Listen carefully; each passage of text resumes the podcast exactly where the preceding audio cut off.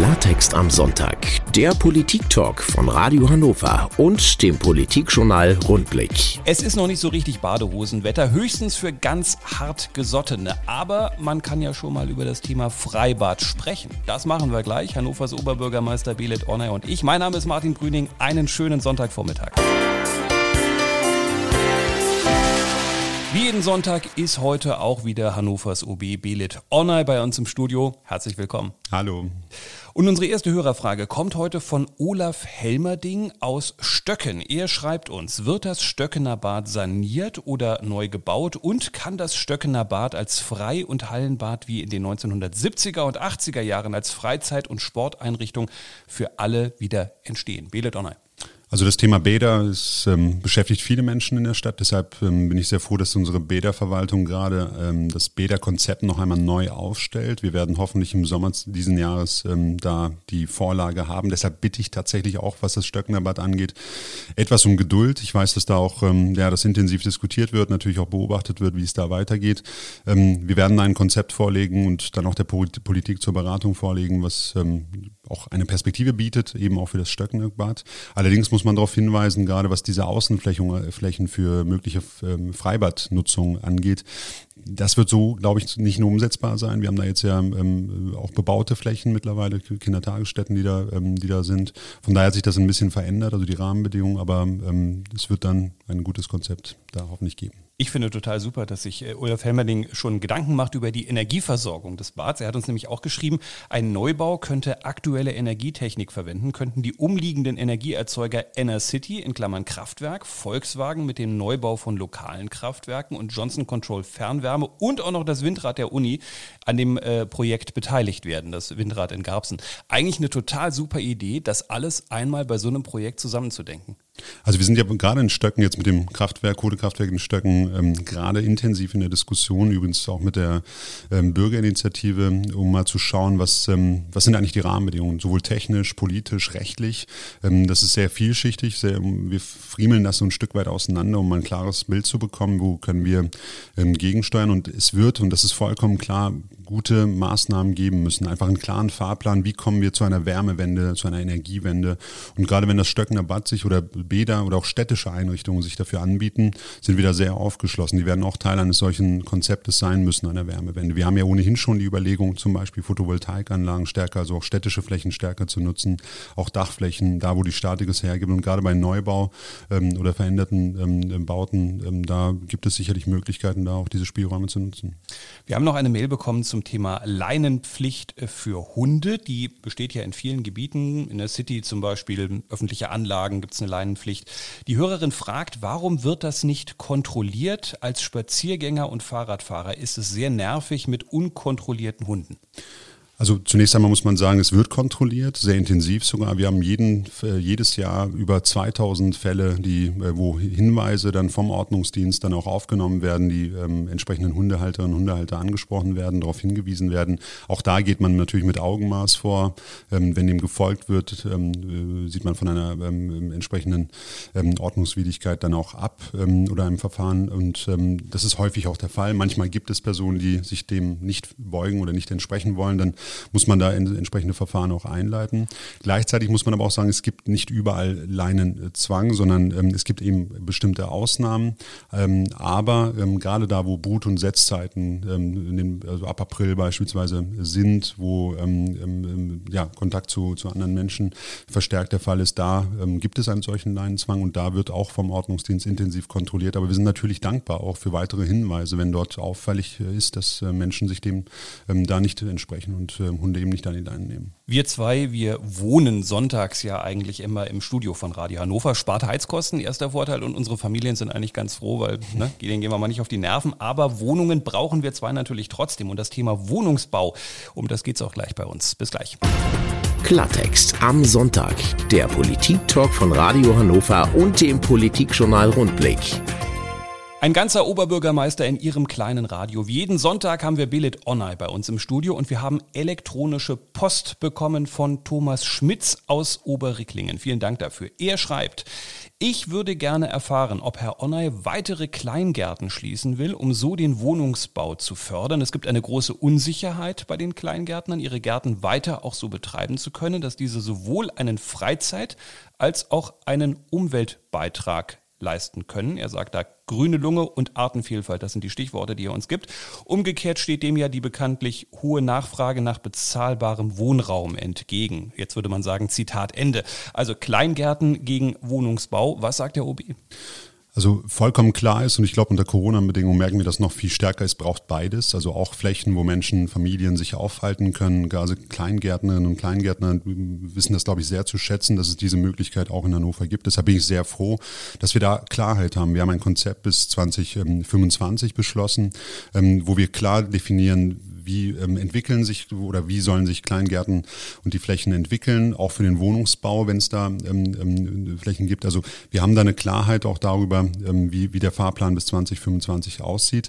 Wir sind ja Gott sei Dank gerade was Wohnbebauungsflächen angeht, also für, für Schaffen, Schaffung von Wohnraum angeht, gut dabei. Kronsberg, also Kronsrode beispielsweise um ein oder Wasserstadt Limmer. Also da werden jetzt zahlreiche Wohnungen entstehen, auch zeitnah, sodass wir da auch eine Entspannung an der Stelle haben. Wir haben eine Wohnungsbauoffensive mit den ähm, hiesigen äh, Wohnungsbauunternehmen ähm, und werden da ähm, auch entsprechend ähm, für die nächsten Jahre jährlich 1300 Wohnungen ähm, ähm, neu erstellen. Das heißt, wir sind da offensiv dran, deshalb sind die Kleingärten da erstmal rausgenommen und auch eben mit diesem Konzept so klar, klar skizziert. und ich glaube, dass es auch gut ist, gerade für die Stadt und auch die Stadtgesellschaft. Wir merken das, wie gesagt, unter Corona-Bedingungen ganz besonders. Das ist ja eine Debatte, die zum Beispiel auch in Berlin immer wieder geführt wird. Ähm, ihr habt viel zu wenig Wohnungen, aber ihr wollt eure Kleingärten erhalten und ihr wollt das Tempelhofer Feld nicht bebauen.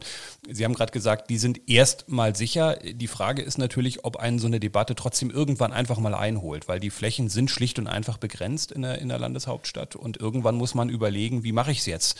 Also eine Garantie auf 30 Jahre kann man vermutlich trotzdem nicht geben, weil man nicht genau weiß, wie die Entwicklung sein wird. Also wie gesagt, wir haben die Konzeption bis 2025 ich glaube, das ist auch ganz entscheidend. Das gibt Sicherheit, das gibt Perspektive und Klarheit.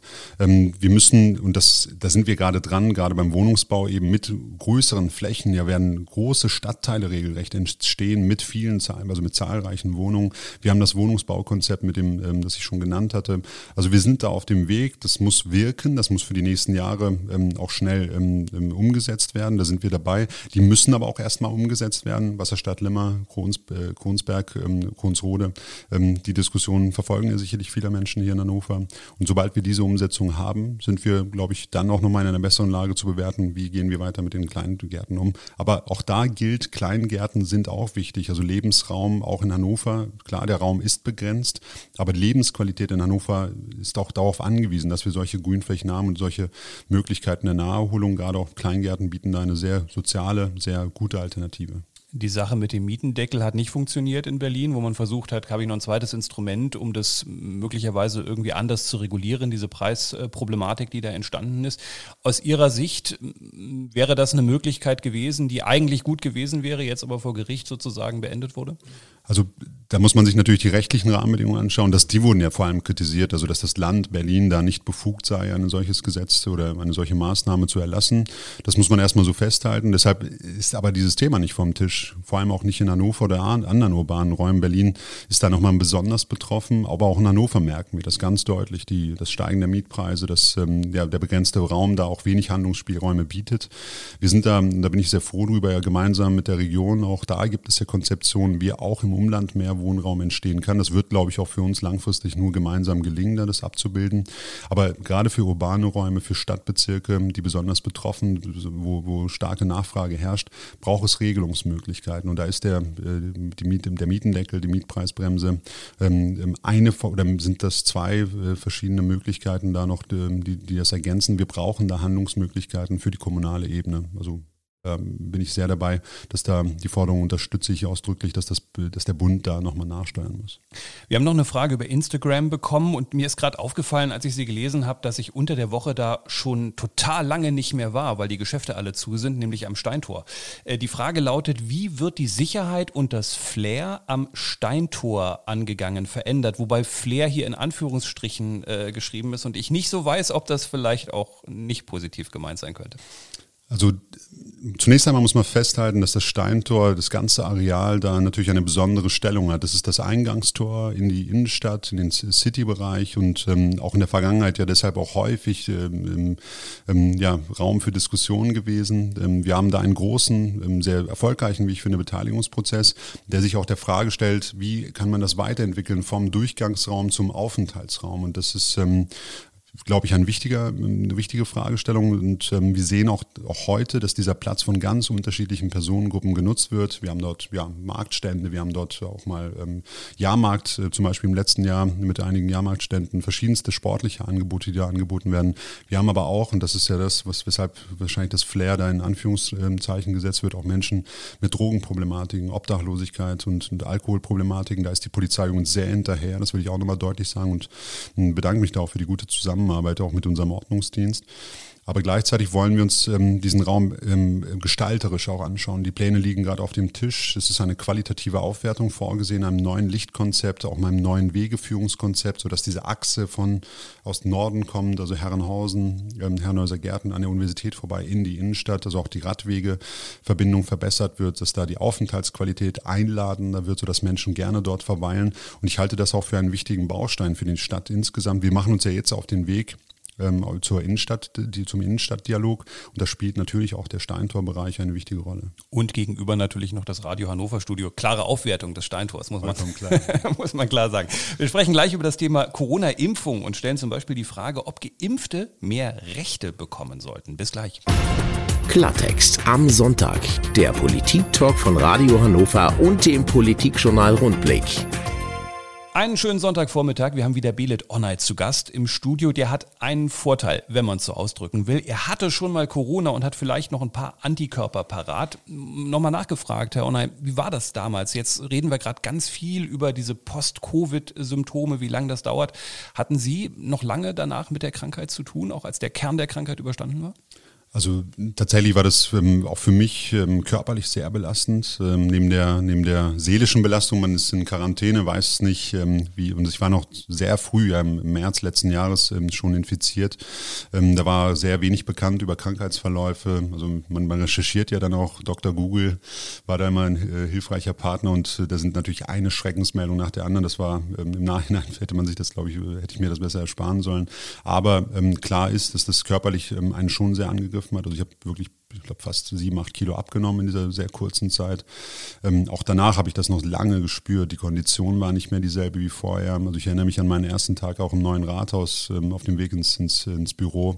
Und da war diese erste Treppe zur ersten Etage wirklich wie ein kleiner Marathon. Also ich war fix und fertig für die nächste halbe Stunde. Erstmal total außer Atem, um dann wieder zurückzukommen. Das hat sich lange auch gehalten über die nächsten Monate, bis man wieder auf so ein halbwegs gutes Niveau auch kam, dass man auch wieder Sport treiben, sich bewegen konnte, ohne sofort aus der Puste zu sein. Und natürlich macht es auch einen, ja, auch so ein bisschen den Kopf ähm, etwas langsamer, hat man das Gefühl, man ist schneller müde, man hatte irgendwie ja nicht so die lange Ausdauer, auch, auch geistig nicht. Und ähm, das, das war schon spürbar. Also es ist nicht wie eine normale Grippe, das ist äh, vollkommen klar.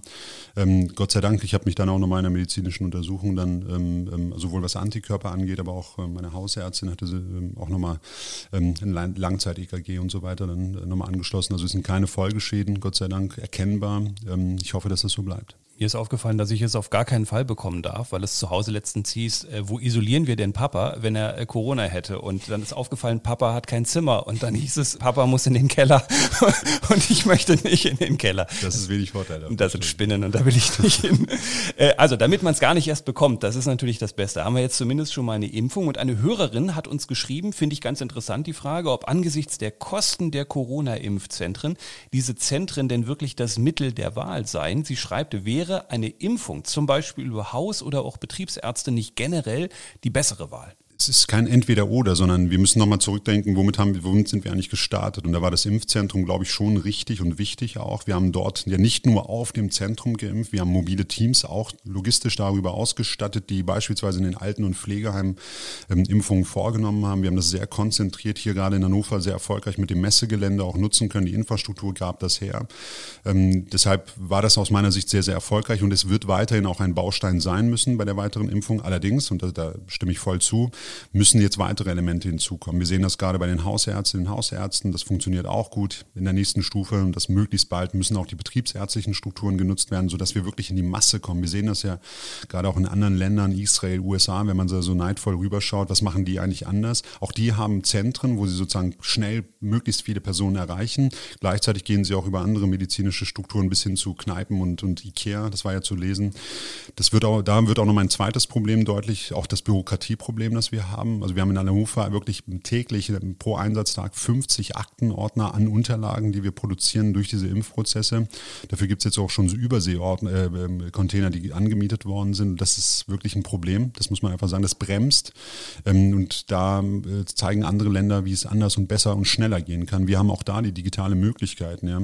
Ähm, beispielsweise über die normale ähm, Krankenkassenkarte das abzu, abzu, abzugleichen oder andere Möglichkeiten. Also ich glaube, das ist kein Hexenwerk und es wäre sehr sinnvoll, auch diese Wege zu nutzen. Aber das Impfzentrum wird, denke ich, mittelfristig jedenfalls noch eine Rolle spielen. Zumal sich das nachträglich vermutlich auch kein Mensch mehr anschauen wird. Ich meine, da wird ja auch vermerkt zum Beispiel, warum ist zum Beispiel jemand geimpft worden, der 45 ist. Dann kann der Arzt reinschreiben, der hat die und die hm, Voraussetzungen. Ähm, ich schreibe es auf, um es irgendwann mal nachhalten zu können. Aber vermutlich haben wir gar keine Kapazitäten, um bei all diesen Millionen Menschen nachträglich mal reinzuschauen. Ja, also wir müssen das tatsächlich für die nächsten zehn Jahre vorhalten. Ähm, ich glaube auch, dass es Sinn macht, dafür in einzelnen Fällen das, das zu tun, gerade ähm, was die Auffrischung angeht. Das, auch das wissen wir. Es braucht nach einer gewissen Zeitspanne eine, eine weitere Impfung oder eine dritte Impfung. Ähm, es, es braucht vielleicht auch, falls es tatsächlich Langzeitfolgen ähm, ähm, gibt, dann auch nochmal die Nachvollziehbarkeit, wer wurde wann geimpft und mit welchem Impfstoff. Dafür ist das sicherlich richtig, aber das lässt sich sicherlich anders abbilden als mit, mit einer Handvoll Zetteln in jedem Fall. Und, ähm, und da, diesen Weg sollten wir schnellstmöglich gehen. Wir brauchen jetzt Tempo, wir brauchen Schnelligkeit. Daran hängt wirklich auch die, ja, die Diskussion um Lockerung, um, um endlich wieder Normalzustand zu bekommen. Das wird nicht auf lange Sicht nicht ohne ohne Impfung gehen. Das muss einfach vollkommen klar sein. Lassen uns genau darüber mal äh, kurz nochmal sprechen. Ähm, hatten wir im Landtag in dieser Woche auch die Debatte mehr Rechte für Geimpfte. Jetzt muss man fairerweise sagen, es sind ja nicht so viele, die schon die Zweitimpfung auch bekommen haben. Deshalb ist die Gruppe noch relativ klein, aber wahrscheinlich muss man das schon mal ansprechen. Wie macht man das dann eigentlich? Aus Ihrer Sicht sinnvoll, dass man sagt, Menschen, die zweimal geimpft sind, müssen einfach mehr Rechte haben als Menschen, die es noch nicht sind? Also zunächst einmal muss man festhalten, das sind ja nicht mehr Rechte, sondern einfach zurück auf Normalzustand. Das ist, glaube ich, nochmal wichtig, auch in der, in der, auch in der rechtlichen Beurteilung, dass da ähm, eben Einschnitte nicht mehr vorgenommen werden in, in, die, in diesem Maße ähm, ähm, dabei sind. Das ist, ähm, ähm, also das Land hat ja, und das teile ich in der Position, ähm, auch mit Empfehlung des äh, Robert-Koch-Institutes gesagt, bei einer Zweitimpfung, vor allem nach 15 Tagen, gibt es Erkenntnisse, dass die ähm, Virenlast dann weniger wird, also auch die Übertragbarkeit extrem abnimmt. Insofern insofern äh, diese Personen so zu äh, behandeln, als hätten sie ähm, eben ähm, einen negativen Test und äh, werden dann auch von Quarantäne oder eben von Testpflichten entbunden. Ich glaube, das ist richtig und gut. Ähm, nur, wir haben ja darüber, neben, neben dieser rechtlichen Frage auch eine gesamtgesellschaftliche. Wir haben eine unglaubliche Solidarität. Erstmal sozusagen betroffene Personen mit Vorerkrankungen, mit hohem Alter vor, vorsorglich zu impfen, also diese auch in der Priorität 1 zu halten. Und ich glaube, dass das ins Wanken geraten könnte, womöglich, wenn es da eine wenn es da jetzt plötzlich besondere Freiheiten oder, oder eben auch da ähm, besondere Möglichkeiten gibt. Ich bin fest der Überzeugung, dass wir da diese Person anders behandeln müssen. Das, ähm, da unterstütze ich auch die Position des Landes. Und vor allem brauchen wir jetzt schnell Impfungen. Wir haben ähm, glücklicherweise ja ähm, jetzt die Perspektive im Mai, vielleicht sogar schon im Juni, wirklich ein sehr, sehr gutes Angebot machen zu können, weil der Impfstoff auch in der Zahl hochgehen wird. Und darum muss es jetzt gehen, möglichst viele Menschen zu impfen. Und dann sind wir, glaube ich, auch weit über diese Diskussion raus, wer darf eigentlich was. Was Sie ansprechen, ist ja im Prinzip auch ehrlicherweise so ein bisschen Gener Generationenkonflikt. Also bei den Schulen sind wir jetzt sogar härter als der Bund. Das heißt, die Kinder sind seit November nicht mehr in der Schule gewesen. Die dürfen da nicht rein, fahren dann wahrscheinlich irgendwann an äh, Senioren vorbei, die in Cafés sitzen, weil der Staat es ja so vorgegeben hat, dass die zuerst geimpft werden dürfen. Das wird wahrscheinlich äh, so eine Solidarität irgendwann vielleicht dann doch mal in Schieflage bringen. Es sei denn, das Tempo macht uns jetzt einen Strich durch die Rechnung und sagt, okay, dann, dann ist es halt nur sechs Wochen lang. Also das ist tatsächlich so, wobei auch da braucht es, also die Solidarität ist ja nicht nur in, in Richtung der, der, der älteren Generation, sondern auch die jüngeren. Ich meine, wir erleben das da ganz deutlich, die Rückmeldungen, die wir bekommen. Das ist eine extreme Belastung für Familien und vor allem ist es, ähm, ja, hinterlässt es auch Spuren. Also es gibt krasse äh, Kollateralschäden an der Stelle, ähm, gerade für Kinder und Jugendliche. Ähm, und die gilt es zu beheben. Deshalb ähm, haben wir uns, ähm, machen wir uns da auch jetzt gerade mit der neuen Situation, dass wir seit Dezember eben kaum Schulverkehre haben, ähm, auch auf den Weg zu schauen, wie können wir in diesem Jahr Angebote machen, um dieses Defizit, das bei vielen entstanden ist, nicht nur was Lerndefizit angeht, sondern auch der, das soziale Interagieren, das, das fehlt vielen Kindern und Jugendlichen, diese, diese Peer-Group-Geschichte. Da braucht es Angebote. Ich bin sehr froh, dass wir da im letzten Jahr äh, Herbstschulen, Sommerschulen angeboten haben. Damit konnten wir wirklich sehr viel auffangen. Da haben wir extrem gute Erfahrungen mitgemacht. Wir wollen das in diesem Jahr auch anbieten. Deshalb auch mein Appell ans, an, an Bund und Land. Leute, lasst uns da nicht, ähm, die kommunale Ebene nicht im Regen stehen. Wir brauchen da jetzt die finanzielle Ausstattung. Wir brauchen da die Unterstützung. Der Bund hatte das ja angekündigt, aber erstmal geschoben bis auf Herbst. Das ist meines Erachtens zu spät. Da muss jetzt für den Sommer, die Konzepte liegen auf dem Tisch, da muss jetzt für Sommer ähm, das Geld fließen. Die Unterstützung, die Kommunen sind bereit, da die Verantwortung zu übernehmen. Wir bleiben gleich beim Thema äh, Corona. Ich kann es mal so zusammenfassen. Inzidenzwerte hoch, Bundesinfektionsschutzgesetz doof, Modellkommunen können wir erstmal vergessen. Wie machen wir das jetzt? Reden wir gleich drüber. Klartext am Sonntag. Der Politik-Talk von Radio Hannover und dem Politikjournal Rundblick. Gleich Sonntagmittag, vielleicht köchelt bei Ihnen ja gerade was auf dem Herd. Schön, dass wir bei Ihnen in der Küche dabei sein dürfen. Je nach Inhalt des Topfes würden Belet Honor und ich vielleicht gleich noch kurz bei Ihnen vorbeischauen. Lassen Sie uns aber erst kurz über das Thema aushäusig essen reden. Es gibt viele Zuschriften von verzweifelten Gastwirten, die klagen, wir gehen langsam unter, wir brauchen Perspektiven. Man hat so ein bisschen den Eindruck, Belet Honor, draußen kommt so langsam die Frühlingssonne und in der Gastronomie geht die Sonne so langsam unter. Das ist irgendwie eine Schwierigkeit, die man immer schwieriger gelöst bekommt kommt. Das ist richtig. Also auch ähm, wir bekommen da wirklich sehr dramatische Rückmeldungen, ähm, dass viele Gastronominnen und Gastronomen da vor ähm, ähm, Existenzängsten stehen und auch nicht unbegründet. Auch mit der DEHOGA sind wir da im intensiven Austausch und das ist wirklich bedrückend, wenn man das hört. Deshalb haben wir ja auch gesagt, wir wollen in Hannover gerade mit einer Modellkommune ähm, ähm, Perspektiven eröffnen, auch gucken, wie wir Gastronomen da unterstützen können, wie wir gemeinsam eine Perspektive entwickeln können mit Impfen, Testen, guten, sicheren Zonen und Rahmenbedingungen. Und das ist jetzt letztendlich letztendlich leider in, diesem, in dieser Form nicht möglich äh, in Niedersachsen oder bundesweit aufgrund des neuen ähm, oder den Änderungen der, im Bundesinfektionsschutzgesetz. Ähm, allerdings, und das ist wichtig für Hannover, wir sind da weiterhin im Austausch. Also dieses ähm, Konzept für Modellkommunen ist jetzt nicht für die Tonne. Wir haben da wirklich ein sehr gutes Hygienekonzept erarbeitet, insbesondere auch für den Bereich der Gastronomie, ähm, womit man sofort loslegen kann. Wir sind bereit. Aber entscheidend ist, dass natürlich die Inzidenzwerte, also auch die Belastung in den Krankenhäusern runtergeht. Das ist das A und O. Also das wird uns sonst sonst, ähm, sonst werden wir keine Perspektive gemeinsam entwickeln können. Und da ist natürlich jede, jeder in der eigenen Verantwortung auch da mitzuhelfen, das mitzuunterstützen. Das wird nur gemeinsam gelingen. Aber wir brauchen klare Perspektiven für eben auch die Stadt insgesamt. Und gerade mit Blick auf Tourismus, Messe, Kongresse stellen wir uns in dieser Krisenzeit auch auf, um nach der Krise, sobald wir in die Startlöcher können, auch in den Startlöchern zu stehen. Gerade das Kongresswesen, die Messe haben wir ähm, jetzt mit einer Zukunftskonzept auf die Beine, äh, auf die Beine gestellt. Die, wir machen uns auf den Weg für einen gutes Kongresswesen. Plus, wir wollen auch touristisch nochmal mehr Menschen auch nach Hannover binden und locken. Und ich glaube, da sind wir jetzt auf dem guten Weg, auch gemeinsam mit der Region und ähm, auch mit der HMTG, ähm, da ähm, gute Konzeptionen zu entwickeln, wie Hannover in wirklich eine Pole Position kommen kann. Ich finde das Bundesinfektionsschutzgesetz da an vielen Stellen irgendwie nicht kohärent, muss ich ehrlicherweise sagen. Also bei Schulen habe ich diese 165, da weiß kein Mensch, wie die da überhaupt drauf gekommen sind. Sagt man immer so, war halt der Wert an dem Tag. Naja, nicht gerade wissenschaftlich, um es mal vorsichtig zu sagen. Beim Terminshopping, das kann ich machen bis 150 Click and Meet. Äh, Modellkommunen, da ist dann aber auf einmal die 100. Ähm, das, ich finde, das steht irgendwie im Gegensatz zueinander und, und äh, weil, weil es kommen ja Menschen zu Läden, also das, das, das hat ja beides miteinander zu tun. Und ähm, eigentlich müsste man doch bei den Modellkommunen sagen, Wenn ausprobieren, ja dann jetzt und natürlich nicht im Juni, wenn ohnehin die Inzidenzwerte unten sind. Dann machen die Läden ja so oder so wieder auf. Dann brauche ich eigentlich auch keine Modellkommune mehr. Also klar, das ist ein Widerspruch. Also einmal was die, was die ähm, Inzidenzwerte angeht. Also da, das ist tatsächlich, also hat so den, den Hauch einer willkürlichen Entscheidung. Das ist auch nicht anders ähm, begründbar oder begründet worden, ja auch in der jüngsten Vergangenheit jetzt in den Diskussionen. Aber ähm, auch die ähm, Situation mit Click and Meet, Click and Collect und dann noch Modellkommunen. Also was darf man, was darf man nicht. Also ich hätte mir gewünscht, dass man diese Chance der, des Bundesinfektionsgesetzes, das jetzt auf Bundesebene einmal zu bündeln, einheitlich zu machen, auch genutzt hätte, um das Ganze einmal aufzuräumen aufzuräumen und zum, auch was die Inzidenzwerte angeht, einmal besser und klarer zu ziehen, auch mit einer klaren Bremsfunktion. Auch das ist ja die Frage, reicht das eigentlich als Bremse für die dritte Welle? Und da kann man schon Zweifel haben.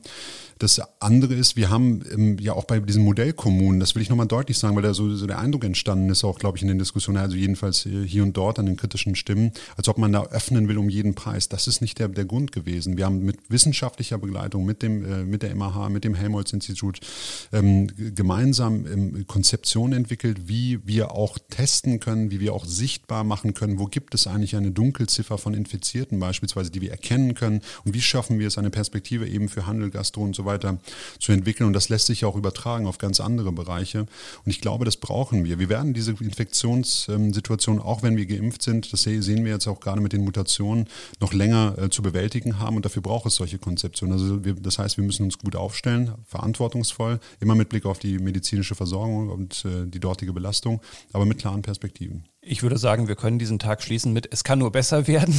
Das passt ja in diesen Zeiten eigentlich immer. Vielen Dank an Belit Onay. Schön, dass Sie heute wieder bei uns waren. Ganz herzlichen Dank für die Einladung. Und Ihnen da draußen an den Geräten natürlich noch einen schönen Sonntag in der bekanntlich besten Landeshauptstadt der Welt.